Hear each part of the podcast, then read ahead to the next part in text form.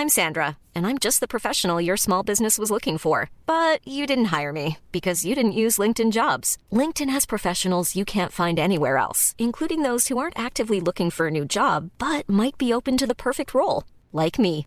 In a given month, over 70% of LinkedIn users don't visit other leading job sites. So if you're not looking on LinkedIn, you'll miss out on great candidates like Sandra. Start hiring professionals like a professional. Post your free job on linkedin.com/people today.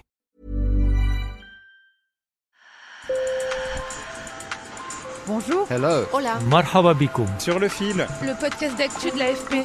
des nouvelles choisies pour vous sur notre fil info. Daniel Lille est photojournaliste pour l'AFP. Il est arrivé à Kiev juste avant le début du conflit entre l'Ukraine et la Russie et a vécu les heures où tout a basculé. Comment une grande ville vivante et joyeuse est soudain plongée dans la guerre? De retour à Londres, il nous raconte son expérience. Sur le fil. Je suis arrivé à Kiev un mardi. Tout était parfaitement normal. Kiev était une grande et belle ville. Tout fonctionnait correctement. J'avais l'impression d'être à Londres. Mais dans la nuit du mercredi au jeudi, certaines personnes à l'AFP commençaient à dire que quelque chose allait se passer. Cette nuit-là, on est allé à l'hôtel, mais pour être honnête, je n'ai pas réussi à m'endormir. Cette nuit-là, Daniel s'est couché tout habillé, sans même retirer ses lentilles de contact.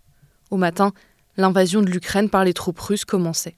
On a eu un coup de téléphone vers 4h30 du matin. Mes sacs étaient prêts et on est allé au bureau de l'AFP à Kiev. On a mis nos gilets pare-balles et des casques. Vers 5h, 5h30, je commençais à prendre des photos dans la rue.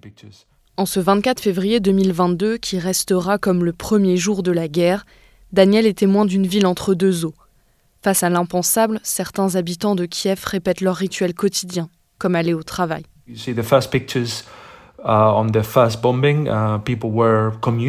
Vous pouvez voir les images des premiers bombardements. Les gens allaient au travail, mais il y avait aussi beaucoup de gens qui cherchaient des abris.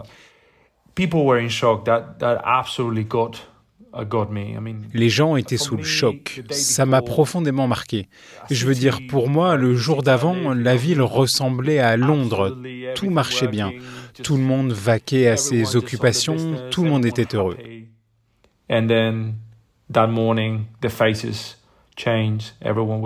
Et puis ce matin-là, les visages ont changé. Tout le monde était bouleversé. Les familles étaient choquées. Des enfants pleuraient, il y avait des femmes qui disaient adieu à leur mari et des hommes qui disaient adieu à leur femme. Les gens s'embrassaient dans le métro. C'était un choc total. Moi, j'ai essayé de me concentrer sur mon travail, mais les gens étaient profondément choqués. Les photos de Daniel ont fait le tour du monde, comme celle d'un charroux perché sur l'épaule de sa maîtresse. Ses oreilles penchées à l'horizontale trahissent tout son stress. C'est le premier signe de l'exode. Les Ukrainiens emportent leurs animaux car ils ne savent pas quand ils pourront revenir, ou même s'ils pourront revenir. Au fur et à mesure de la journée, les gens étaient de plus en plus chargés. Ils avaient des sacs à dos, des valises, des boîtes pour transporter leurs animaux de compagnie, leurs bébés dans des poussettes. Là, je me suis dit, attends, ce n'est pas du tout une façon normale de voyager comme pour partir en vacances. La ville est désespérée, la ville est en train de se vider. Ensuite, il y a l'expérience de la guerre qui revient. Daniel a couvert le conflit en Syrie pendant 100 jours et certaines similitudes l'ont marqué. Il y a des choses que j'ai vécues en Syrie qui étaient les mêmes en Ukraine. Ce qui me vient en tête le plus clairement, c'est le bruit des obus et des bombardements. C'est le même malheureusement. Le vent aussi est le même.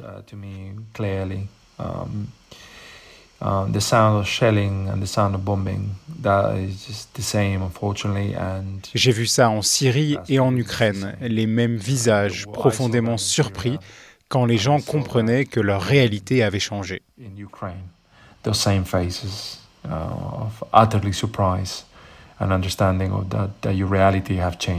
De son travail à Kiev, Daniel Lille garde en tête quelques clichés, notamment des premières heures des bombardements lorsqu'il était dans le métro, réfugié avec les habitants.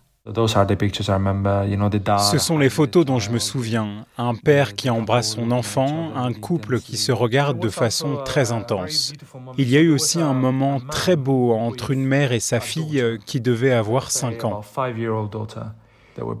Elle jouait, elle riait. Je pouvais voir que la mère essayait de garder sa fille occupée et heureuse, loin du chaos qui se déroulait dehors et au-dessus de leur tête, car elles étaient dans le métro. C'était très attendrissant. Je me suis senti tellement... Je veux dire, c'était juste très difficile d'être témoin de ça.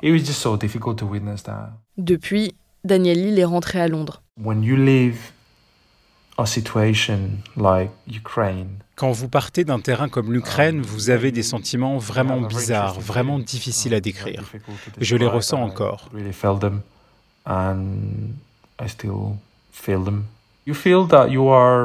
Vous sentez que vous avez été peut-être utile d'un certain côté, mais vous vous sentez triste, vous vous sentez déçu.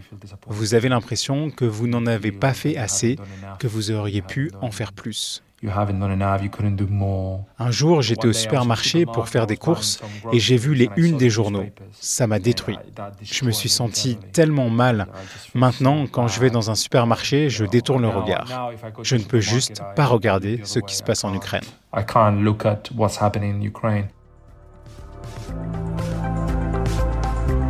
Sur le fil revient demain. Merci de nous avoir écoutés et bonne journée.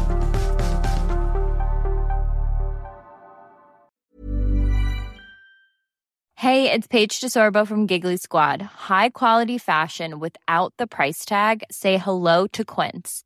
I'm snagging high-end essentials like cozy cashmere sweaters, sleek leather jackets, fine jewelry, and so much more. With Quince being 50 to 80% less than similar brands.